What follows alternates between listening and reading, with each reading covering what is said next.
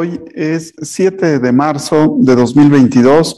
Es un gusto eh, continuar con nuestras pláticas, como todos los lunes, acerca de cómo evolucionó la dogmática jurídico-penal en el mundo entero para que podamos comprender nuestra legislación penal actual.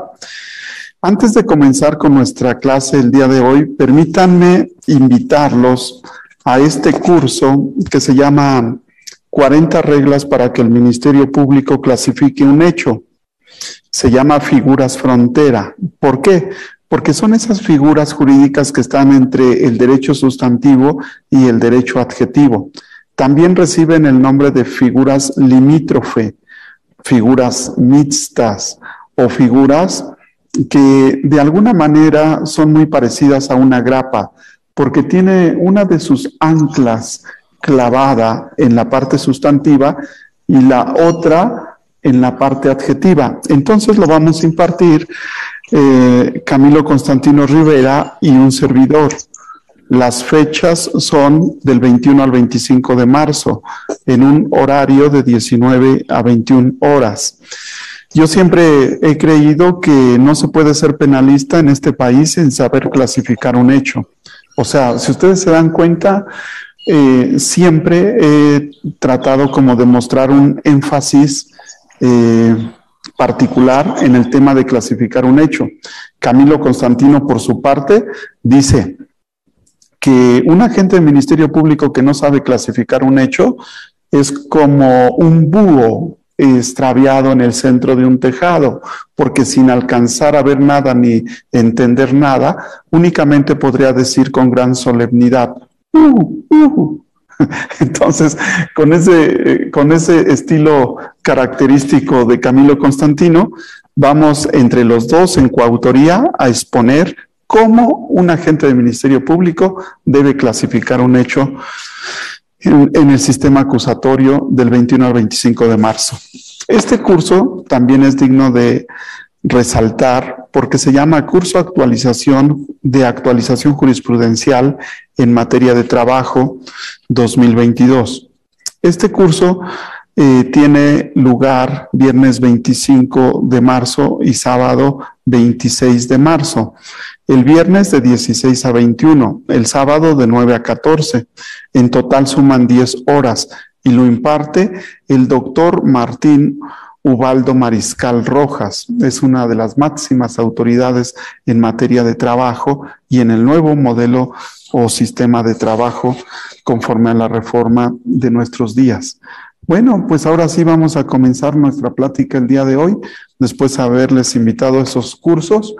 Eh, seguramente ustedes recordarán que la clase anterior la vimos en torno a, y estábamos viendo el juicio de adecuación causal.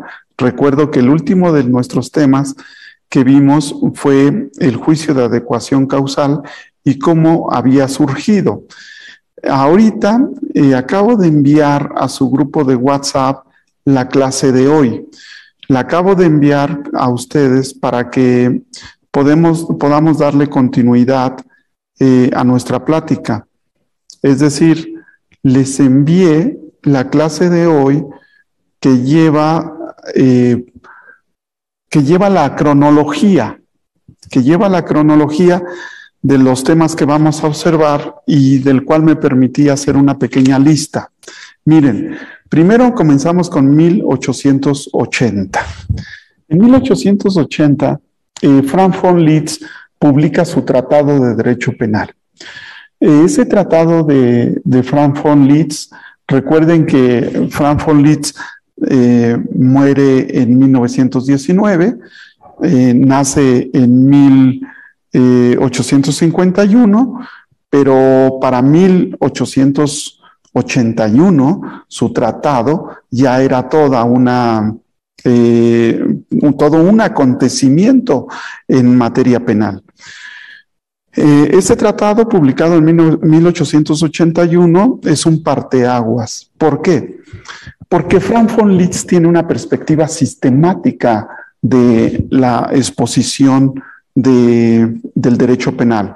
Ustedes observan el tratado y en las primeras páginas les dice Frank von Litz la importancia de la sistemática.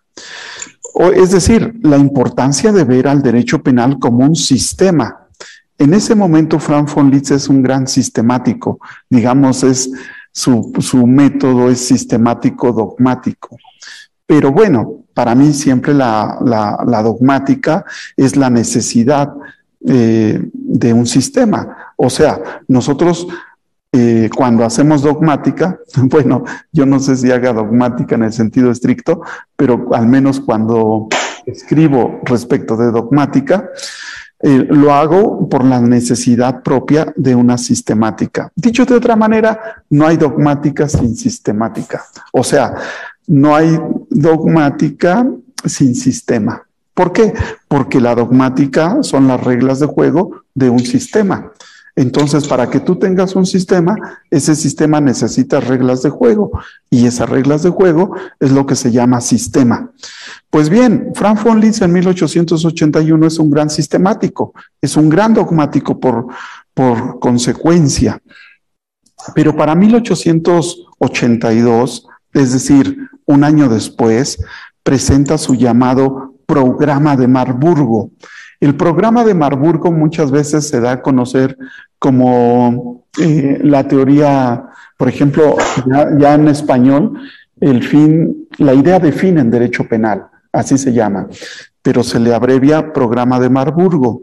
Eh, es en ese programa de Marburgo, Frank von Litz eh, expone, por ejemplo, la tendencia hacia un derecho penal de autor.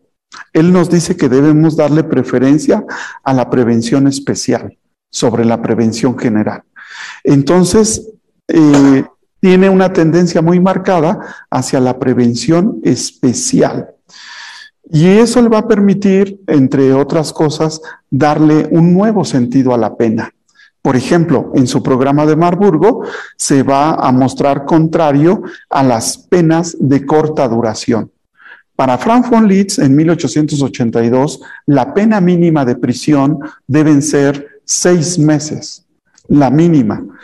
Y entonces, si uno no compara con la legislación actual en México, todavía te encuentras en México una gran cantidad de artículos en los códigos penales de la República que nos dicen, se impondrá de cinco días a cinco años de prisión. Y entonces tú dices, ¿cómo es posible que un margen de punibilidad de cinco días a cinco años de prisión para un homicidio culposamente cometido? Bueno, pero esta es nuestra realidad en México. O sea, cuando tú observas la distancia que tiene el límite mínimo de cinco días a cinco años de prisión, de, de pronto encuentras una gran distancia entre el límite mínimo y el límite máximo. Yo creo que cuando un margen de punibilidad es así de amplio, eh, tiende en la, a caer en la inseguridad total. O sea, tenemos que buscar una manera de defender esta tesis, que se infringe el principio de legalidad, exacta aplicación de la ley, también con leyes indeterminadas, es decir, también con márgenes de punibilidad tan amplios. Pero bueno, más eh, independientemente de la amplitud que tiene ese tipo de márgenes de punibilidad, veamos la mínima. La mínima dice de cinco días. y entonces, si tú no confrontas esas ideas actuales con las que tenía Frank von Liszt en 1882 en su programa de Marburgo, te vas a dar cuenta que Frank von Liszt dice, no, la pena mínima de prisión por lo menos debe ser seis meses. Entonces, si nosotros tomáramos esa idea de Frank von Liszt en la actualidad, nuestros códigos penales de la República tendrían que excluir esos, esas penas mínimas de cinco días y establecer como mínima seis meses de prisión. Yo mismo cuando participé en la redacción del Código Penal único para toda la República, que se quedó precisamente en proyecto en 2019, es un proyecto oficial, en 2019 establecí en ese proyecto de Código Penal para toda la República un artículo muy preciso. La pena mínima de prisión eh, será de seis meses. Eso es importante, importante establecerlo en un código penal, en su parte general. La pena mínima de prisión será de seis meses. Eso es muy importante. Otra de las grandes aportaciones que tiene Frank von Litz en su programa de Marburgo es los días multa. O sea, la pena de días multa, creo que por allí alguien tiene su micrófono abierto, la, la pena eh, mínima de prisión es un tema, pero otro tema son los días multa.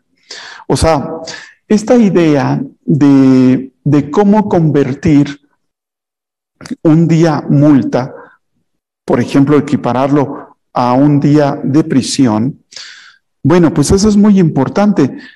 O, por ejemplo, en el ámbito de ejecución de sanciones, el tema que va con relación a cómo vas a calcular el día multa de una persona muy adinerada con una persona que, pues, por ejemplo, es un jornalero.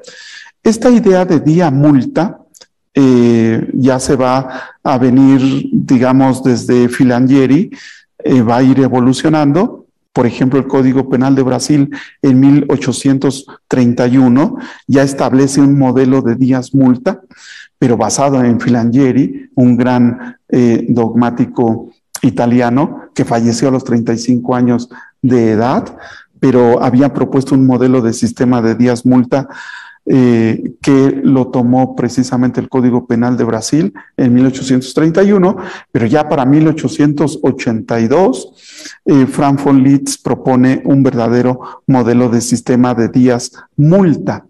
Entonces, ¿qué dice Frank von Litz? A las penas que son inferiores a seis meses, las penas de prisión, hay que convertirlas a multa bajo un modelo de sistema días multa. Entonces el mensaje es muy claro. Las penas que estén por debajo de seis meses hay que pasarlas a pena de multa, días multa. Perfecto, convertirlas. Y la de prisión mínimo de seis meses. ¿Y dónde está la aportación?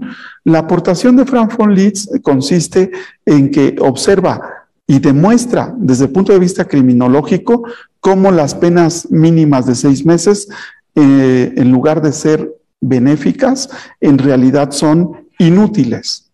Es decir, dice, una pena que, se, que, sea, que sea menos de seis meses resulta más perjudicial que benéfica para el sujeto activo.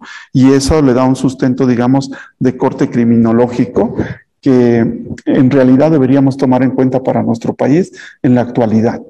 Bueno, Además del programa de Marburgo, Frank von Liszt tiene otras ventajas. Por ejemplo, es el primero que va a distinguir entre bien jurídico y objeto material. O sea, fíjense qué importante. Una vez en un asunto muy, muy destacado, me dijeron, Quintino, mira, necesitamos identificar aquí cuál es el objeto material. Si quieren, les platico ese caso. Bueno, pues se trataba de una de una tienda comercial eh, en algún estado de la República y el sujeto activo, junto con otro, había cometido eh, simulación de actos jurídicos. Y entonces, eh, en ese momento, el Ministerio Público ejercitó la acción penal y la jueza pues consideró que no era competente de conocer respecto de esa eh, indagatoria, de, esa eh, denuncia. ¿Por qué?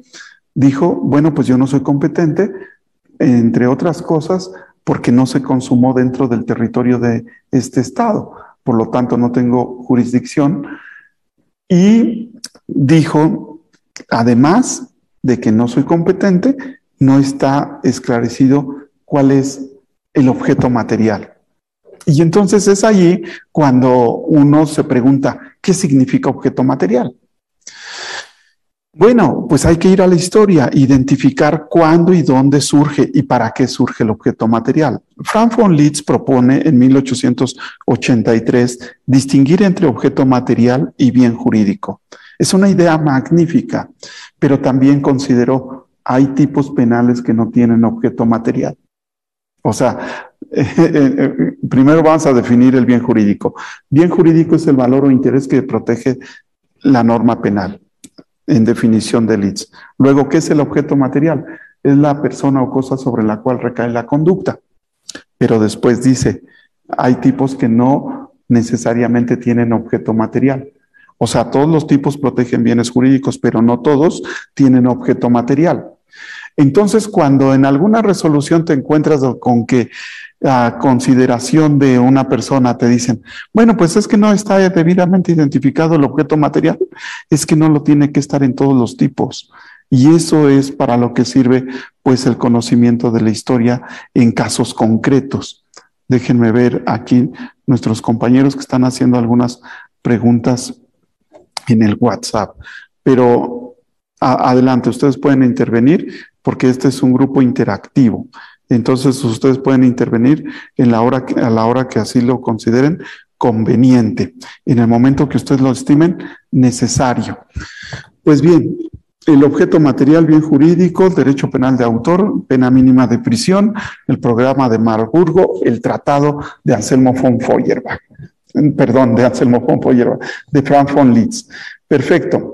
Ahora, unos años después, en 1889, viene una gran aportación que hasta la fecha todavía eh, hay una gran cantidad de partidarios en torno a la llamada teoría de los elementos negativos del tipo. Aquí me voy a detener un poco en Adolfo Merkel. O sea, dejamos a Frank von Litz un momento, excepto que tengan alguna pregunta. Y nos dedicamos ahora a la aportación que hizo Adolfo Merkel en 1889. Dice Adolfo Merkel que las causas de justificación no excluyen la antijuridicidad, sino que excluyen el tipo, la tipicidad. Si nuestro Código Nacional de Procedimientos Penales fuera acorde con esa teoría, entonces el 405 del CNPP, ¿qué tendría que decir hoy actualmente? el 405 del CNPP tendría que decirnos, pues solamente tendría dos fracciones en lugar de tres. O sea, el 405 del CNPP estaría estructurado así. Son causas de atipicidad y unir la fracción 1 con la fracción 2. Y después, son causas de inculpabilidad y poner, pues, el estado de necesidad disculpante, la no exigibilidad de otra conducta, la inimputabilidad y el error de prohibición invencible.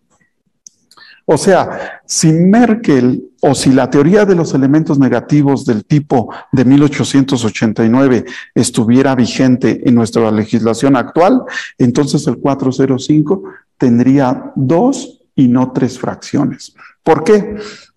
Porque para Adolfo Merkel las causas de justificación excluyen la tipicidad. Bueno, nosotros no compartimos esa idea. Nosotros en México consideramos que existen causas de atipicidad, causas de justificación y causas de inculpabilidad. Por lo tanto, vale decir que nuestro país no es partidario de la teoría de los elementos negativos del tipo. Es una teoría que, en palabras de Hans Welzel, eh, Hans Welzel decía, la teoría de los elementos negativos del tipo es uno de esos monstruos jurídicos que jamás debieron venir a este mundo. o sea, eh, bueno, déjenme ver, esa expresión no corresponde al carácter de Hans Welzel, esa expresión corresponde más al carácter de Carl Binding. Yo creo que fue Carl Binding el que hizo esa expresión. Fíjense, enérgica.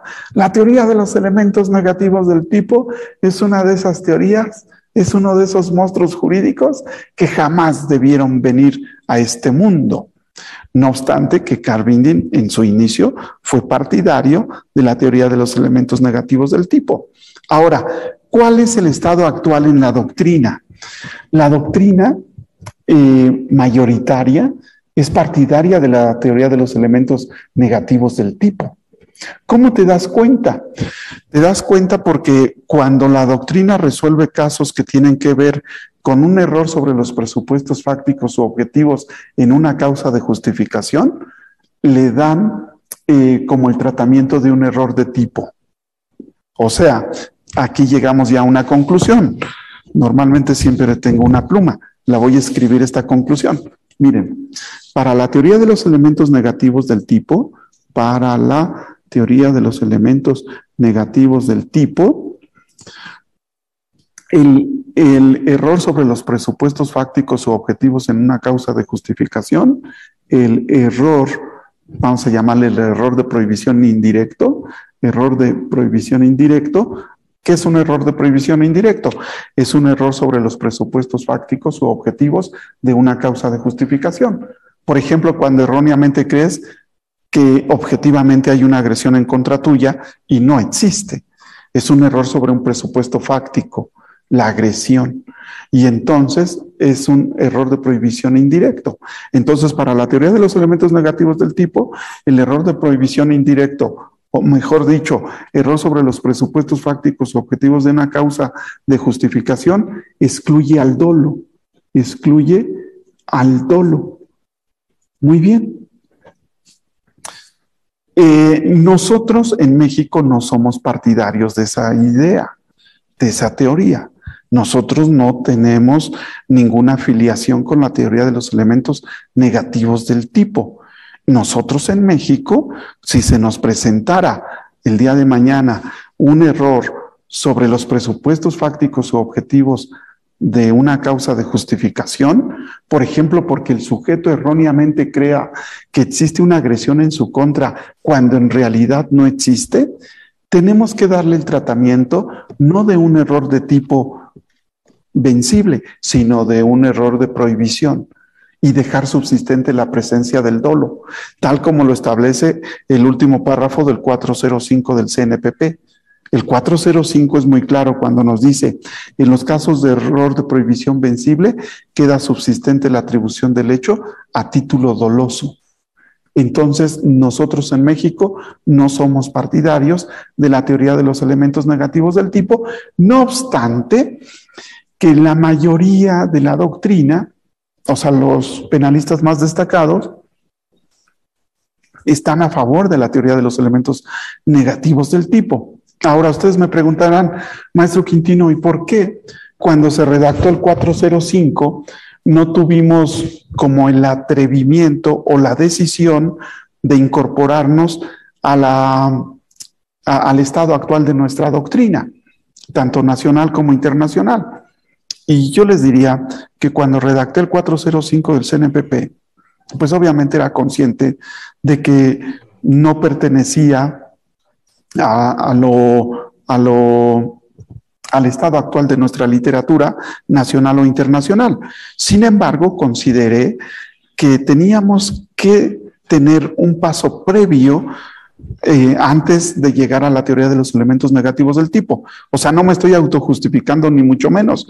Simplemente en 2013, cuando el CNPP era un proyecto, tú volteas a ver cómo están las legislaciones en el país y te das cuenta que hay estados de la República que no conocen error de tipo ni error de prohibición, no conocen error de hecho, no conocen error de derecho. Tú te das cuenta, por ejemplo, todavía vigente el Código Penal para el Estado de México, que al error de tipo lo ubica en la culpabilidad. Y cuando te das cuenta de esta dispersión y de esta falta de criterios, dices, no puedo innovar en esto. O sea, no puedo incorporar aquí el estado actual de la doctrina. No puedo quedar bien con la doctrina para quedar mal con la uniformidad de los códigos penales. Entonces ese fue el criterio que yo tomé. Entonces dije, bueno, tenemos que tomar nuestro código penal federal, nuestro código penal de la Ciudad de México, nuestro código penal eh, de tales entidades que sí tienen más o menos armonía y rechazar, por lo tanto, la teoría de los elementos negativos del tipo. Entonces, conclusión, México no es partidario de la teoría de los elementos negativos del tipo. Y en un caso concreto, ¿en qué se evidencia? O sea, cuando tú tienes un asunto, déjenme poner un caso concreto. Imaginen ustedes que una persona se acerca eh, para hacer una broma. Por ejemplo, en España se presentó este caso en el año de 1900. Un sujeto va caminando eh, pegado a la banqueta, pero no había electricidad en 1900. Y entonces alguien le intenta hacer una broma, una broma pesada, eh, eh, le toca la espalda con el dedo de la mano y le dice, esto es un asalto, Manolo, pero se lo dice fuerte, como si realmente fuera. Y entonces Manolo, al tiempo de voltear en la oscuridad, eh, le da un tiro y deja mal herido al bromista. Manolo, soy yo, tu amigo, somos amigos, es una broma, mira, no traigo nada. Ah, bueno, no me hagas este tipo de bromas. Creí que era cierto y que me matarías todo era tan real y parecía tan real, bueno, pues eso es un error sobre los presupuestos fácticos objetivos de una causa de justificación, porque él erróneamente cree que hay una agresión real en su contra, cuando realmente no existe la misma. Hoy, ¿qué tendríamos que hacer? Tendríamos que darle el tratamiento de un error de prohibición, vencible o invencible. Si es invencible, se excluye la culpabilidad y no hay delito. Si ese error es vencible o evitable, eh, se atenúa la pena, pero queda subsistente la presencia del dolo. Entonces, no le podríamos dar el tratamiento de un error de tipo vencible porque no somos partidarios de lo que propuso en 1889 Adolfo Merkel. Pero bueno, Raúl, creo que te querías intervenir y yo no quería interrumpir esa idea. Adelante, Raúl, te escuchamos. sí, sí, este, quedó perfecta. Lo que pasa es que iba yo a preguntar eso, bueno, si ustedes están en contra de, los presupuestos factos con su objetivo, bueno, entonces, ¿pero qué proponen? Pero ya usted nos dijo, bueno, pues ya prácticamente la propuesta no hay eso, pero es la que estamos manejando nosotros. Y otra que era muy, y otra que era muy sencilla, este, lo primero de, de, Liz, eh, lo que siempre se dice, bueno, fundamenta, motiva, argumenta, razona, seis meses, ¿de dónde lo sacaste? ¿Por qué no diez? ¿Por qué no doce? ¿Por qué no tres? ¿De dónde salen los seis? Nada más, eh, señor profesor.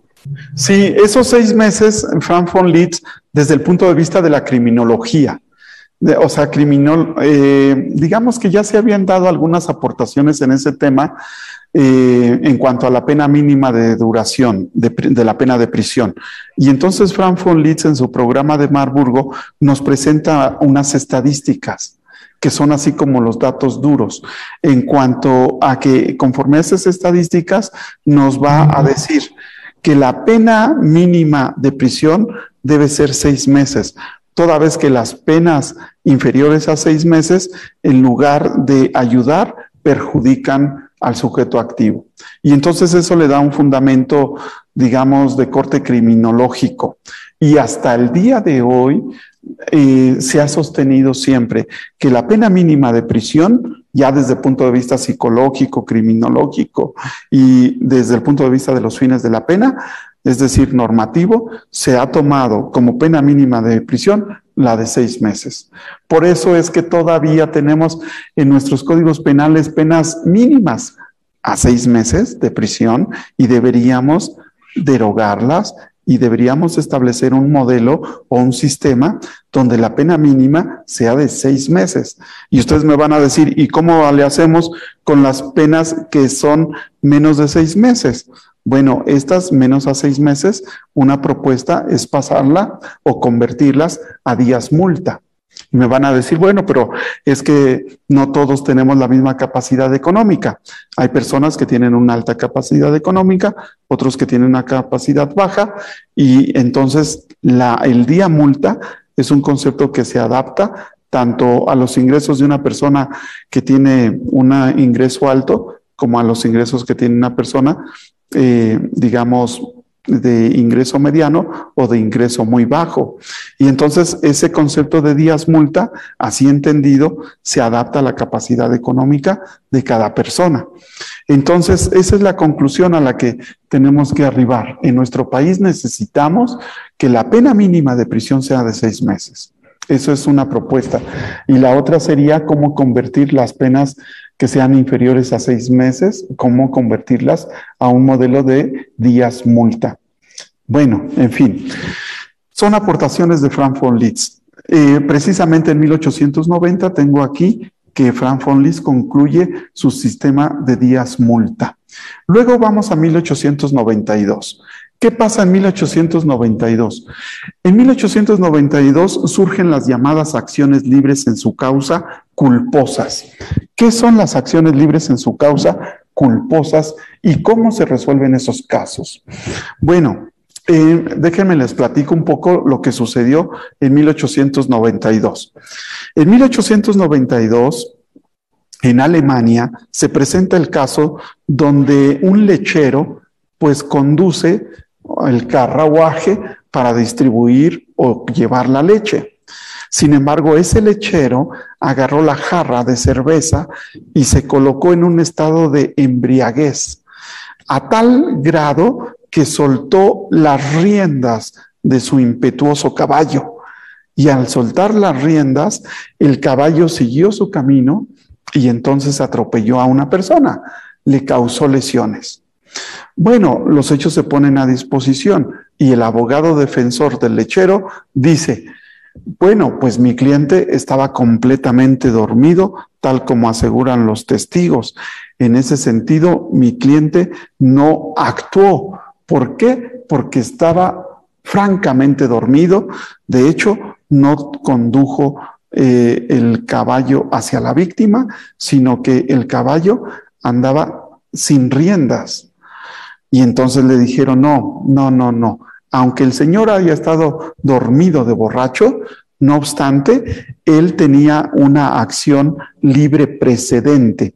Y en esa acción libre precedente, él era libre entre agarrar la leche o agarrar la cerveza. Decide agarrar la jarra con las dos manos.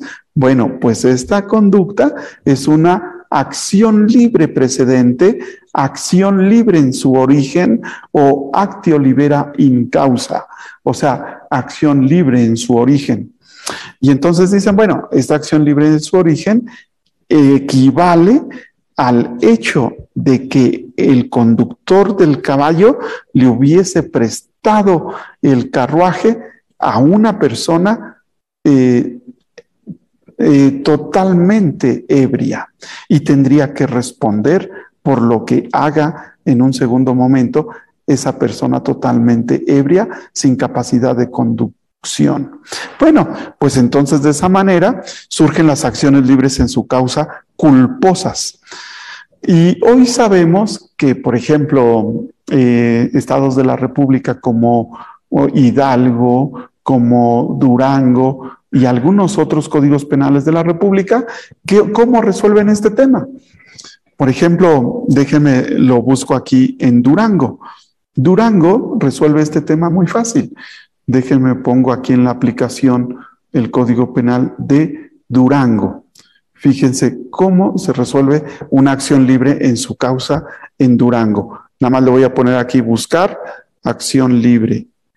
libre, libre en, en su causa. Bueno, me, me mandó al artículo 28, apartado C. Bueno, ¿qué dice el artículo 28, apartado C? Dice lo siguiente. Dice la fracción tercera. Eh, dice las acciones libres en su causa culposamente cometidas. Ya le voy a tomar aquí eh, captura de pantalla para enviárselos a nuestro grupo de WhatsApp, eh, pero lo voy a recortar para que ustedes lo tengan.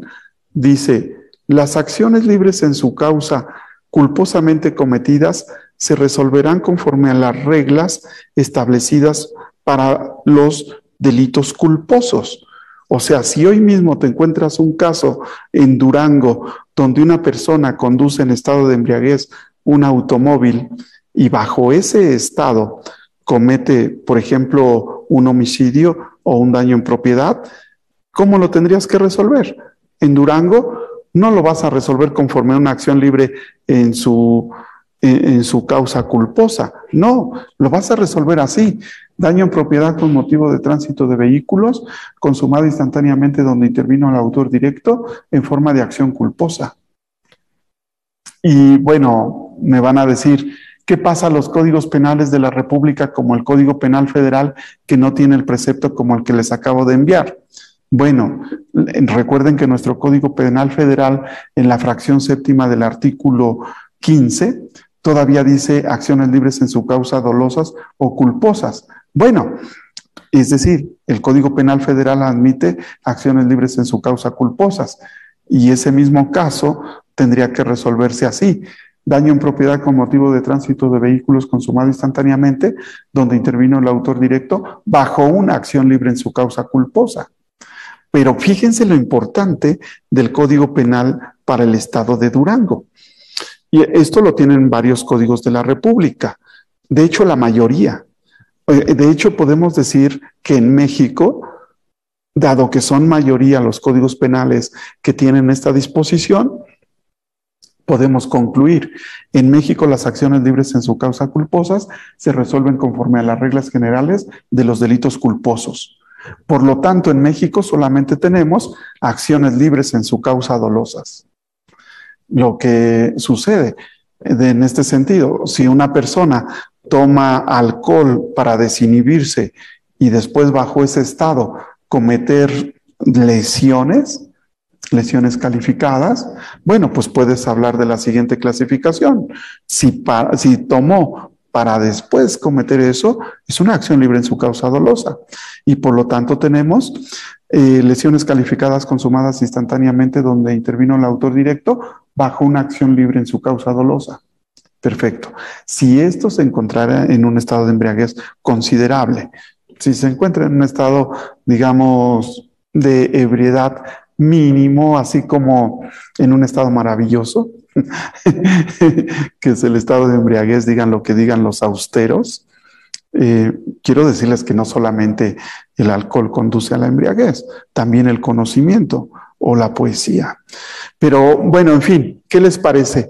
Las acciones libres en su causa culposamente cometidas se resolverán conforme a las reglas generales de los delitos culposos. ¿Cuándo surge esta decisión? Porque ya vimos cuándo surgen las acciones libres en su causa culposas, en 1892 pero fue hasta 1994 y 1996 cuando en Alemania eh, una tesis jurisprudencial se mostró contraria a la existencia de las acciones libres en su causa culposamente cometidas.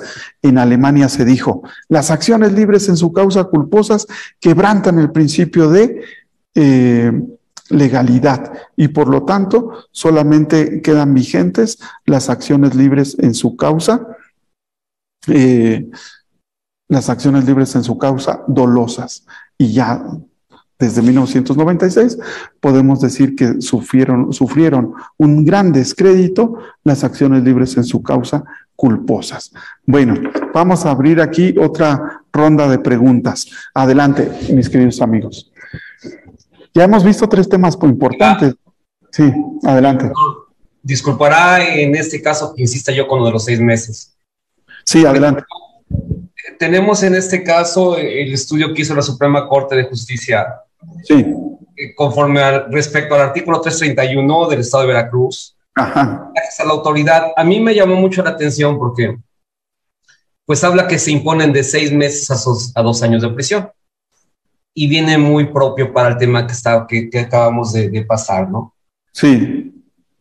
Mi, mi pregunta o, mi, o, mi, o la, la, este, la morbosidad de mi pensamiento es cuando tenemos un delito de bagatela, pero lo utilizamos en este caso como un mecanismo para perjudicar o ralentizar el sistema para poder en este caso imputar otro delito que es el medular.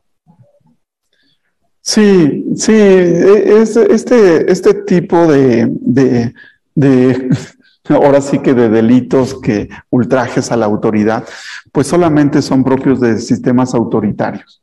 Qué bueno que se, se logró la inconstitucionalidad del mismo. ¿Por qué? Porque no está, no está descrita la conducta. Si una persona golpea, le causa daño a un policía, eh, pues esa persona debe ser procesada por el delito de lesiones, por ejemplo, lesiones calificadas, de las que disminuyen el funcionamiento de un órgano, consumadas instantáneamente donde intervino el autor directo en forma de acción dolosa. Listo. Otra cosa es la resistencia de particulares. La resistencia de particulares es otro tipo penal, pero está descrita la conducta. Pero ultrajes a la autoridad, así como lo propuso Veracruz, no describe la conducta. Entonces, hazte cuenta que era un tipo sin conducta. Y al ser un tipo sin conducta, quebranta el principio de legalidad. Entonces ese fue el principal problema. No estuvo en la pena mínima de prisión, estuvo en la descripción de la conducta, la inconstitucionalidad. Pero bueno, vamos a avanzar al tema de 1900. Para 1900 ya tenemos eh, que la legislación alemana se muestra contraria a la tentativa supersticiosa. Y si tú ves el Código Penal para el Estado de Veracruz, Raúl, creo que todavía tienen tentativa supersticiosa. Creo que, yo realmente lo digo un poco en broma, pero creo que donde se regule la tentativa supersticiosa en nuestro país, que son varios códigos, eh, por ejemplo, está Veracruz, eh, me parece que Puebla, algunos otros códigos regulan todavía la tentativa supersticiosa. Bueno, pues yo creo que regular la tentativa supersticiosa supone la creencia en el diablo. o, sea, o sea, supone creer en el diablo. No sé si me explico. Esta, esta idea la tomo de Anselmo von Feuerbach, porque Anselmo von Feuerbach en 1801, él se había mostrado partidario de la teoría objetiva de la tentativa. Y él decía, para sancionar un hecho cometido en tentativa, debe existir la puesta en peligro del bien jurídico.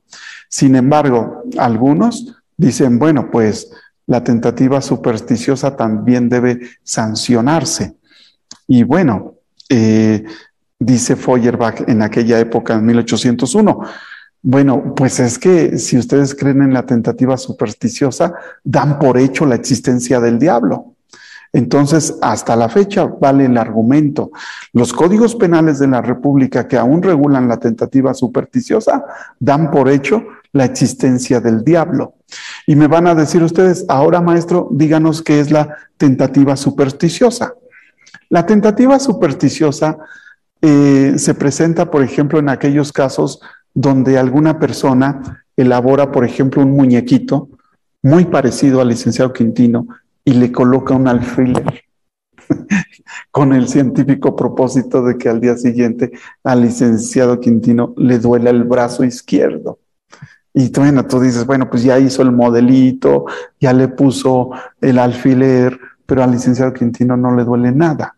De todos modos, tentativa supersticiosa. Ese tipo de cosas dan por hecho la existencia del diablo. Ya desde 1900 en Alemania, los propios alemanes se mostraron contrarios a la eh, tentativa supersticiosa. Y creo que la tendencia en México tiene que ser la misma. Eh, borrar, derogar de todos nuestros códigos penales la tentativa supersticiosa. Esa es como la propuesta que podemos extraer. ¿Por qué? Porque desde 1900 las tesis jurisprudenciales alemanas lo daban por inexistente la tentativa en tales casos. Vamos a ver a Carla. Adelante, Carla. escuchamos. Adelante, por favor. Muchas gracias, doctor. Disculpe, ¿sería como una tentativa de delito imposible, doctor? Ah, muy bien. Es que otra cosa es la tentativa imposible, eh, eh, Carla.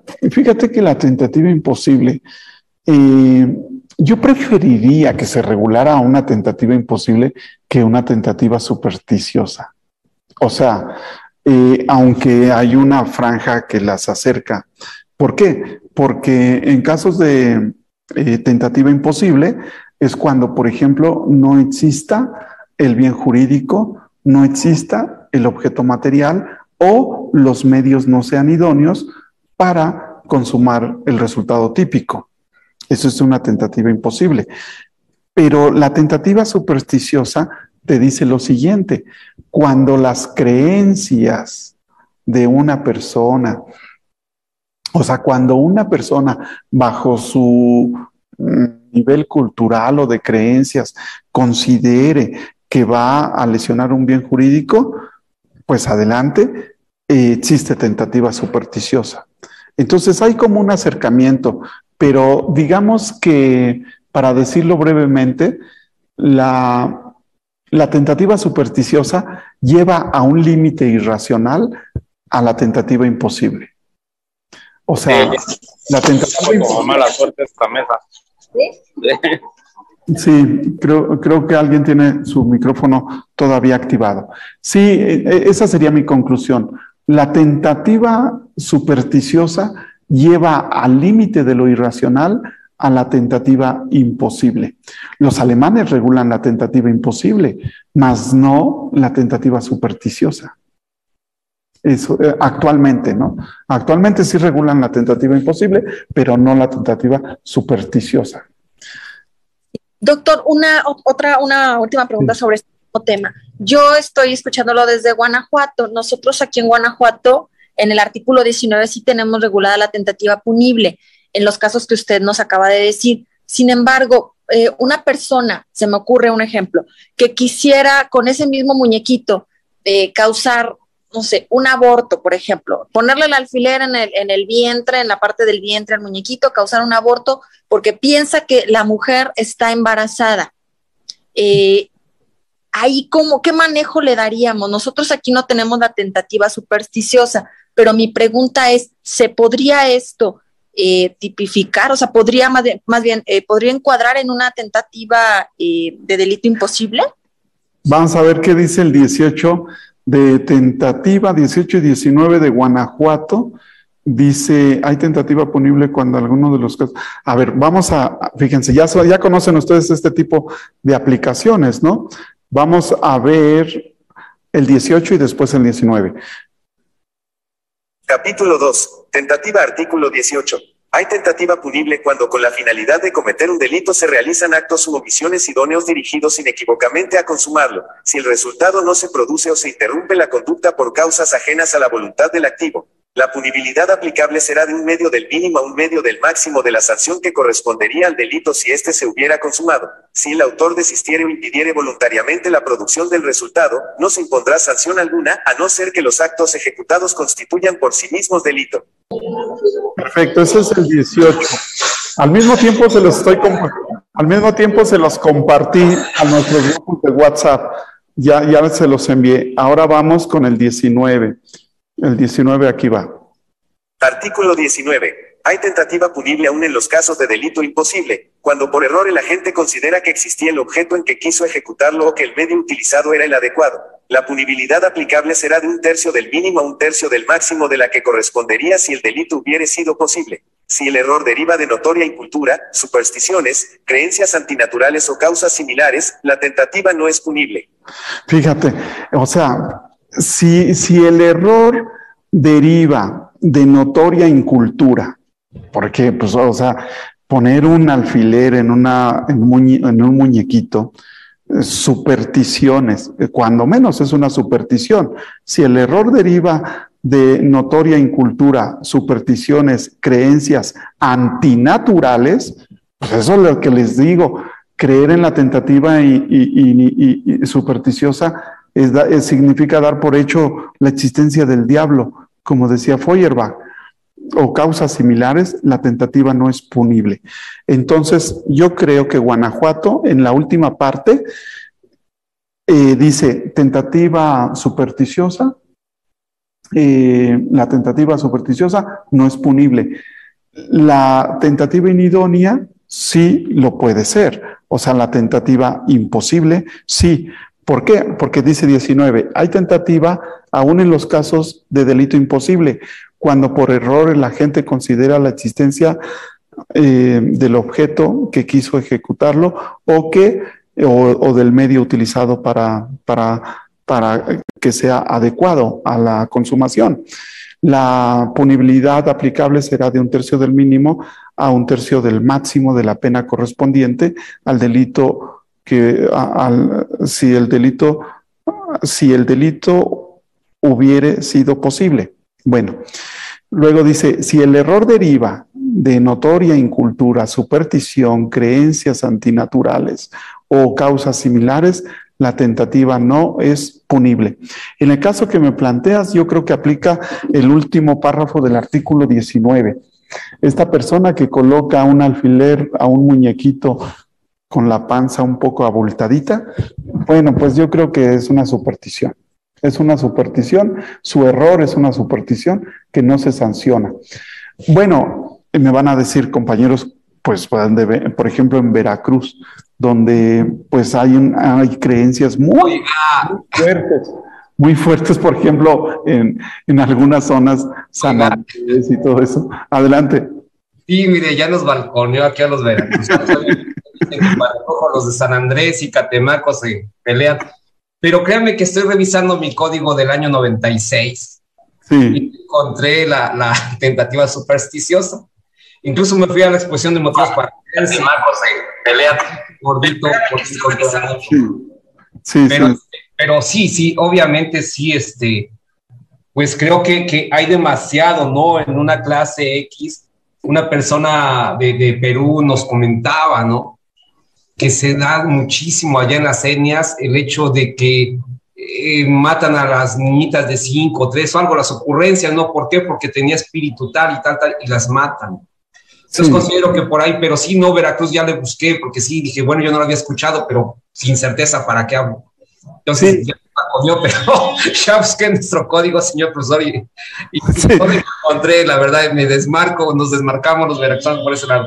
Sí, no como en todo el territorio nacional, obviamente ese tipo de creencias sí dan un valor de respeto, pero, pero de, de, de, difiere un poco en cuanto, en cuanto a darle la creencia a lo de, del demonio, ¿no? Eso ya lo vamos a dejar por, por mi parte, diría aparte, ¿no? Pero considero que probablemente el, el discurso del legislador, su análisis, es decir, oye, es como decir, te tengo ganas de matar, pero no me atrevo, ¿verdad?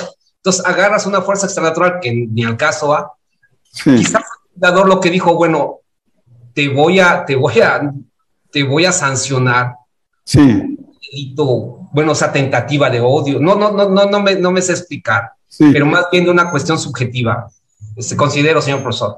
Sí, mira, por ejemplo, la página 79, no sé si les he presumido este, este libro eh, que se llama Opiniones Cracovia 72, Gibo Instituto hacia la automatización del derecho penal. Aquí lo pueden conseguir en Gibo Instituto, ya está disponible. Eh, voy a la página 79 y dice, eh, dispone el artículo 20 del Código Penal para la Ciudad de México que existe tentativa punible uno, cuando la resolución, cuando uno está resuelto al hecho, y dos, cuando da inicio a la ejecución del mismo. Esto significa tentativa, o sea, la tentativa necesita de dos cosas, necesita resolución al hecho y necesita eh, la puesta en peligro al bien jurídico. Eso por una parte. Por otro lado, todo delito necesita antijuridicidad material. Y con esto retomo el curso de la clase, porque Frank von Litz es el que nos va a enseñar estas dos expresiones. Frank von Litz nos va a decir que es antijuridicidad material y que es antijuridicidad formal. O sea, él estableció esas dos categorías. Y nos dijo Frank von Litz ya desde 1894, eh, antijuridicidad material significa la puesta en peligro del bien jurídico. Antijuridicidad formal, en cambio, significa en la contrariedad a la norma. O sea, cuando una norma se, se ha contrariado y no está justificada esa contrariedad, entonces existe antijuridicidad formal. Y lo más importante, nos dice Frank von Litz, la antijuridicidad material es graduable. O sea, tú puedes graduar la puesta en peligro del bien jurídico en un límite mínimo, límite máximo, límite superior. O sea, tú puedes decir qué tan qué tanto riesgo corrió el bien jurídico. Pero dice la antijuridicidad formal, nos dice Frank von no es graduable. Esa no es graduable, no es cuantificable. Entonces, las expresiones antijuridicidad material y antijuridicidad formal son de 1894, de la tercera edición de su tratado de Frank von Litz, de la cuarta edición, perdón, y por lo tanto, si lo llevas al caso de tentativa, en casos de tentativa como en casos consumados, necesitas antijuridicidad material, es decir, necesitas la puesta en peligro del bien jurídico. No sé si me explico.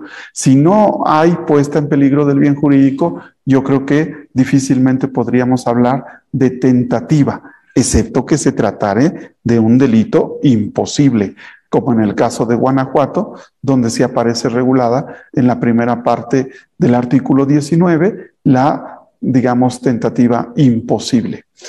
En, en fin, conclusión.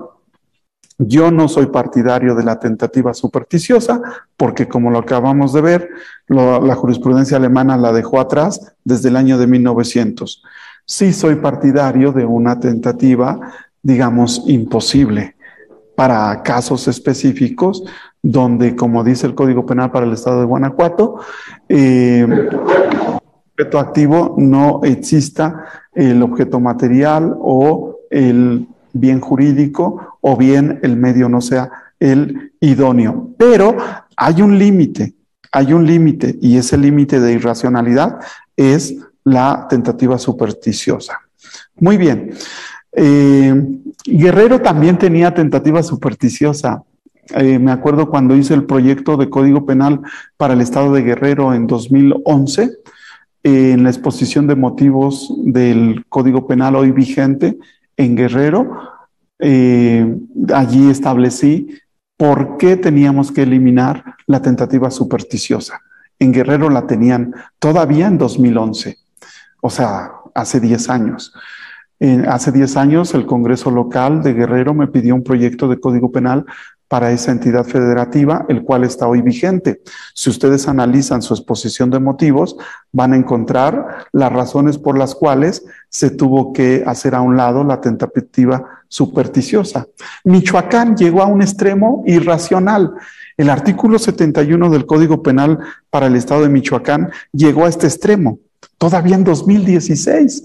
En, 2016-2017 decía Michoacán, artículo 71, los casos, eh, más bien decía, eh, la, tentativa se sancionará con la pena establecida para el delito consumado. O sea, fíjense, la tentativa se sancionará para el delito que por sí mismo ya estuviera consumado. O sea, la, pena establecida para el delito consumado. O sea, ¿qué mensaje le mandaba Michoacán a la señora que ya le traía ganas a su marido? O sea, si le dice, te voy a sancionar como si lo hubieras consumado, pues le está diciendo, hazlo, pero hazlo bien, porque si no, te voy a imponer la pena como si lo hubieras matado. Entonces, eso es algo irracional, todavía se puede observar en 2017, 2016. Ahora el artículo 71 del Código Penal para el Estado de Michoacán establece otra irracionalidad, pero concerniente a los márgenes de punibilidad, pero cuando menos ya no tiene la irracionalidad del 2016 en que se decía, la pena, en los casos de tentativa se le impondrá la pena establecida para el delito consumado. Artículo 71, todavía 2016. En fin, en este caso de la tentativa todavía hay mucho que hacer en nuestro país. Ahí está el Código Penal todavía vigente en Chiapas, que nos dice, no es posible la tentativa en los delitos de comisión por omisión.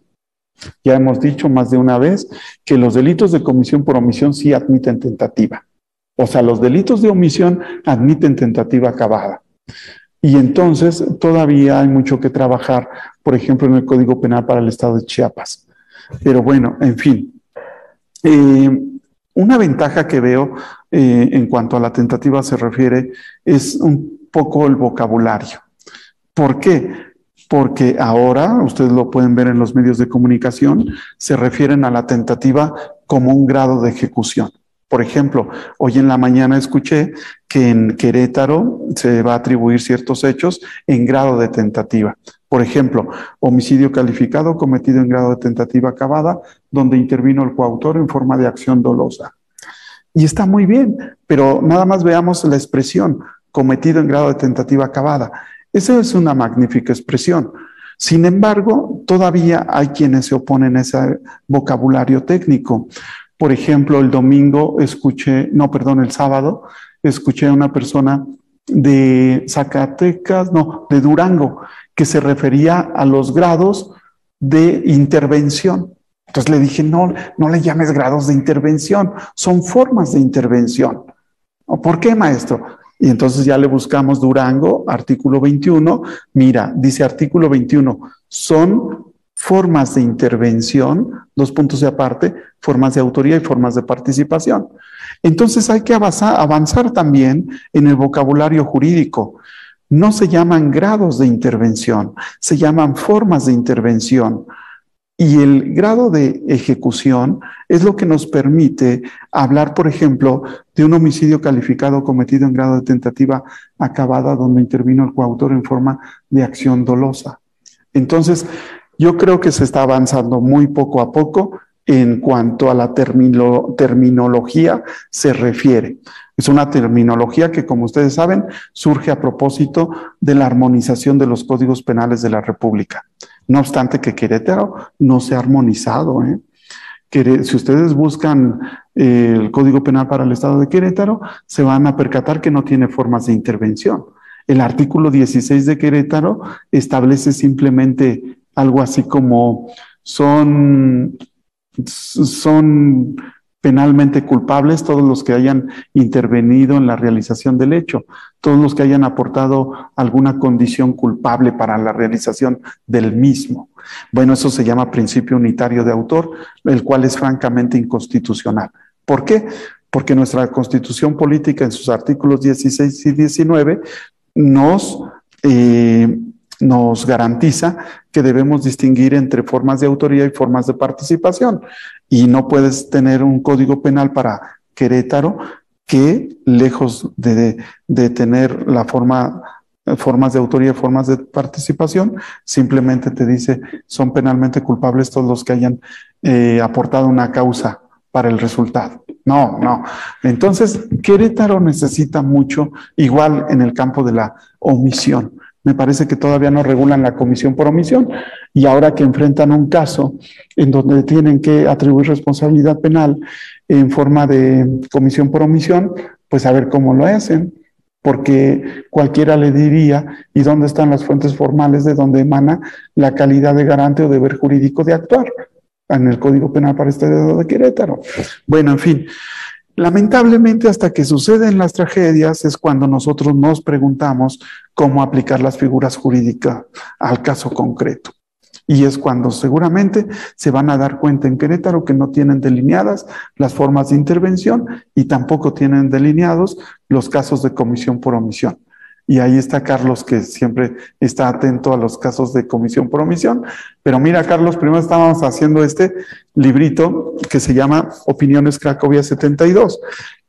En mi opinión, es uno de mis trabajos más bonitos en el sentido estético de la expresión. O sea, en cuanto a la calidad literaria, si es que la tiene, me gusta este. Eh, ¿Por qué? Porque un trabajo se evalúa desde distintas ópticas. Uno, la propuesta de fondo, otro, el estilo literario. Y yo creo que este, eh, de mis, todos mis trabajos, es como el estilo literario el que más me gusta, o uno de los que más me gusta, en cuanto a la literatura se refiere. Pero bien, mis queridos amigos, ya son 11.35, eh, ya nos pasamos por algunos minutos, vamos a escuchar una última o dos intervenciones y nos vamos. Adelante, mi querido amigo, te escuchamos a Costa. Gracias, doctor. Muy buen día. Oiga, en atención a esta omisión que usted refiere legislativa, le llamaría yo, considerando toda esta exposición y narrativa que nos ha hecho, pudiéramos nosotros presumir que no habría una sanción por no haber una homologación si fuera procedente y desde el ámbito administrativo de la responsabilidad como un servidor público, también podría mencionarse que, que podría darse este supuesto. Sí, bueno, eh, el ámbito de la responsabilidad administrativa, el derecho administrativo sancionador también tiene sus propias reglas de imputación. Y esas reglas de imputación de un derecho administrativo sancionador son muy semejantes a las reglas de imputación del derecho sustantivo en materia penal. Dicho de otra manera, por ejemplo, en Alemania, tal como publiqué ayer en mi Facebook, eh, es que yo llevo en el Facebook una especie como de cronología de, cómo ha evolucionado el derecho penal, algo así como efemérides. Y estaba viendo que el 5 de, el 5 de marzo, déjenme entrar a mi Facebook para decirles con exactitud la fecha. El 5 de marzo de 1900, eh, aquí está, el 5 de marzo de 1952 tuvo lugar en Alemania la ley de contravenciones, la cual tenía una parte general y la cual tenía un principio unitario de autor. Yo creo que actualmente nuestra ley general de responsabilidad de servidores públicos no tiene un concepto unitario de autor, porque actualmente esta ley general de responsabilidad de servidores públicos me permite distinguir entre quién es autor y quién es partícipe. Entonces, eh, en 1952 la Ley General de Contravenciones en Alemania tenía un concepto unitario de autor. ¿Qué quiere decir eso? Que no distinguía entre quién es autor y quién es partícipe. Por ejemplo, el Código Penal para el Estado de Querétaro hoy tiene un concepto unitario de autor porque no distingue entre quién es autor y quién es partícipe. Entonces, eh, nuestra ley general eh, de responsabilidad de servidores públicos no tiene un concepto unitario porque sí nos permite distinguir entre autores y partícipes. Ahora, ¿cómo te das cuenta? ¿Cómo, ¿Cómo, uno se da cuenta que esta ley general de responsabilidad de servidores públicos no tiene un concepto unitario de autor? Yo, por ejemplo, me doy cuenta cuando nos dice que las personas morales eh, de derecho privado pueden ser, pueden ser administrativamente responsables cuando estén vinculadas a una falta grave de un servidor público. Y esta palabra vinculada a una falta grave de un servidor público quiere decir que esta persona moral no es autora, sino partícipe. Es la única forma como puedes vincular a esta persona moral administrativamente con una persona eh, física en su calidad de servidor público. Por lo tanto, mi tesis es esta, que hoy podemos hacer del derecho administrativo sancionador una verdadera parte general. Y la tesis más importante que sostengo al respecto es que así como tenemos en materia penal una eh, clasificación jurídica, también podemos hacer para el derecho administrativo una clasificación jurídico-administrativa no sé si me explico. ¿Por qué? Porque ya tenemos tipos administrativos, tenemos grados de ejecución, tenemos formas de intervención, tenemos las distintas modalidades de la conducta y en su caso la clase de concurso. Entonces podemos hacer del derecho administrativo sancionador en el futuro una clasificación jurídico-administrativa. Por ejemplo, con la ley eh, eh, ley general de responsabilidad eh, cívica, allí se puede, más que en otro lugar, hacer este tipo de adecuaciones en el sentido de una parte general del derecho administrativo sancionador. Muy bien, eso en, en el ámbito administrativo. En el ámbito jurídico penal, ¿qué tenemos que hacer? Simplemente homologar el Código Penal para el Estado de Querétaro, eh, armonizarlo con el CNPP. Eso es lo que más urge a Querétaro que Querétaro se armonice y le dé cumplimiento a lo establecido al artículo octavo del Código Nacional de Procedimientos Penales. ¿Por qué? Porque el octavo transitorio del CNPP establece que los congresos locales deberán armonizar su legislación al CNPP y no le ha dado cumplimiento con lujo de paciencia el Código Penal para el Estado de Querétaro, pero tampoco Estado de México, tampoco Sinaloa, entonces, faltan siete códigos de la República. Guanajuato tampoco se ha armonizado al CNPP. Eh, Jalisco, ahí ya vamos cinco. Estos cinco estados, eh, Guanajuato, Querétaro, Estado de México, Sinaloa y Jalisco, me faltan dos, tienen que armonizarse con el CNPP, tarde o temprano. Y lamentablemente hasta que suceden tragedias como la que todos conocemos, es cuando se van a poner a pensar, a ver, ¿qué necesitamos hacer con nuestro código penal para garantizar eh, seguridad y legalidad jurídica? Y entonces van a decir, bueno, pues necesitamos regular la comisión por omisión.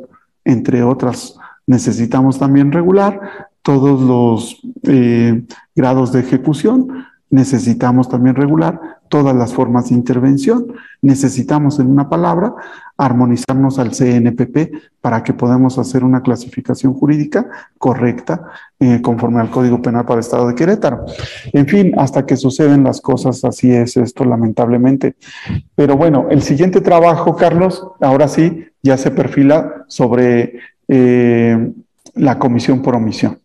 Ya está este de, de que pues sí les había dicho que lo estaba haciendo como en paralelo, como en líneas paralelas, ya está este, y ahora vamos con el trabajo de comisión por omisión, donde vamos a observar eh, las características de la comisión por omisión. Es una de las figuras más bonitas y más hermosas, y ¿qué les puedo decir? Como que de las de más interés eh, público, si se le quiere decir así, porque cuando cada vez que acontece un hecho que llama la atención, decimos, él debe de responder por omisión. Y como hay un resultado típico material, se le llama comisión por omisión. Y así le puedes atribuir, por ejemplo, homicidio simple, consumado instantáneamente, donde intervino el autor directo, en forma de, bueno, creo que no se ha muerto nadie, entonces homicidio simple, eh, cometido en grado de tentativa acabada, donde intervino el autor directo en forma de comisión por omisión culpo, eh, en forma de comisión por omisión dolosa, no, la tentativa siempre es dolosa, no creo que haya dolo eventual. Entonces, ni modo, te tienes que ir por lesiones de las que ponen en peligro la vida, consumadas instantáneamente, donde intervino el autor directo en forma de acción culposa. O sea, fíjense qué hermoso, sí, porque eh, eh, la tentativa siempre es dolosa, dolosa. Perfecto. Entonces, si tú vas a, atribuir responsabilidad a uno de estos superiores jerárquicos, ¿cómo lo tienes que hacer? Bueno, pues vas a título culposo y ahí tienes que ver el resultado típico, que son lesiones graves de las que ponen en peligro la vida, consumadas instantáneamente donde intervino el autor directo en forma de acción culposa. Muy bien, entonces eso es para los que hayan quebrantado un deber objetivo de cuidado, para quien haya de plano intervenido eh, muy cercano a la muerte de la víctima, entonces puedes tener homicidio calificado eh, cometido en grado tentativa acabada, donde intervino el autor directo en forma de acción dolosa. Perfecto. Eh, si tienes a una persona muy cercana a la realización del hecho que haya omitido, por ejemplo, un servidor público o guardia de seguridad, le puedes poner homicidio calificado cometido en grado de tentativa acabada, donde intervino el autor directo en forma de comisión por omisión dolosa. Ahí está. Entonces sí es posible una comisión por omisión en casos de tentativa. Eso sí es posible. Por ejemplo, el guardia de seguridad que en lugar de hacer su trabajo está hablando por teléfono mientras eh, dos sujetos intentan darle muerte a una persona. del resultado respecto del cual él es garante de evitar. Bueno, pues te lo llevas por homicidio calificado cometido en grado de tentativa acabada, donde intervino el autor directo en forma de comisión por omisión dolosa eventual. Vámonos. Entonces, sí, amigos, yo creo que la clasificación jurídica es la, lo más importante. O sea, ya lo he dicho más de una ocasión, creo que les dije la vez pasada, no se puede ser penalista sin saber clasificar un hecho. O si quieren lo digo de una forma menos fuerte, bonito penalista que no sabe clasificar un hecho. No sé cuál de las dos es más fuerte, porque la última es más irónica. Eh, la primera es muy tajante. No se puede ser penalista sin saber clasificar un hecho. Muy, muy fuerte. Pero ahora le puedo poner ironía. Bonito penalista, suponiendo que lo sea, pero que no sabe clasificar un hecho. No, hombre. Entonces, la clave está en la clasificación. Con esto me despido, invitándolos al curso 40 reglas para que el Ministerio Público eh, determinen la clasificación jurídica de un hecho. Aspectos adjetivos, Camilo, Camilo Constantino, y aspectos eh, de derecho sustantivo, Rubén Quintino. Pues bien, queridos amigos, salvo que tengan alguna otra intervención. Oiga, lo, perdóneme, los días para ese curso. Mándeme. Los días para ese curso, este señor. Ah, Sí, mira, Raúl, los días para tomar este curso de 40 reglas para que el Ministerio Público clasifique un hecho, este es un libro, se les va a entregar un libro que lleva este título. Eh, lo vamos a impartir en coautoría del 21 al 25 de marzo, de 18 a 21 horas, aquí en Ejibo Instituto. Y ya estamos en verde, pueden venir presenciales, los que así gusten. Yo creo que, yo todavía creo, como en las clases presenciales, porque en las clases presenciales, bueno, va a ser mixto, presencial y también, pues, yo creo que desde en adelante todo tendría que ser mixto, eh, siempre y cuando tengamos autorización de Gibo Institutos, desde luego. Pero como ya está la Ciudad de México en verde a partir de hoy, podríamos tener unas personas aquí físicamente que gusten tomar el curso. En fin, mis queridos amigos, les mandamos un fuerte abrazo y nos vemos en ocho días. Ya les envié la clase de hoy. Ya la tienen en su WhatsApp. Estudienla, analícenla y nos vemos en ocho días porque ya entraríamos a 1900. ¿Qué sucede en 1900? En 1900 ya el neocantismo es una realidad en Alemania, pero el neocantismo llegará a México hasta 1927, gracias a un profesor de, Hidalgo, de, de acá de, de, de Pachuca Hidalgo, un profesor preparatoriano. Es una historia muy bonita la que vamos a ver la próxima clase porque es entrar a un nuevo método que siguen las ciencias penales. Y ese nuevo método se, se, llama neocantismo. Y el neocantismo surgió o tiene dos vertientes. El neocantismo de la Escuela del Sudoeste Alemán y el neocantismo, digamos, eh, de la Escuela de Marburgo. Entonces vamos a ver qué penalistas se dieron en uno y en otro lado, pero sobre todo cómo impactó al derecho penal alemán y cómo llegó a México el neocantismo a través de un profesor preparatoriano contemporáneo de Octavio Paz y amigo, por supuesto, de él, fueron en la preparatoria. Y, y nadie le ha dado el crédito a este profesor de, que nació en Pachuca Hidalgo. Y él fue el que trajo el neocantismo a México. Pero bien, eso ya será motivo de la clase próxima. Mis queridos amigos, les mando un fuerte abrazo y que tengan una bonita semana. Hasta pronto. Gracias.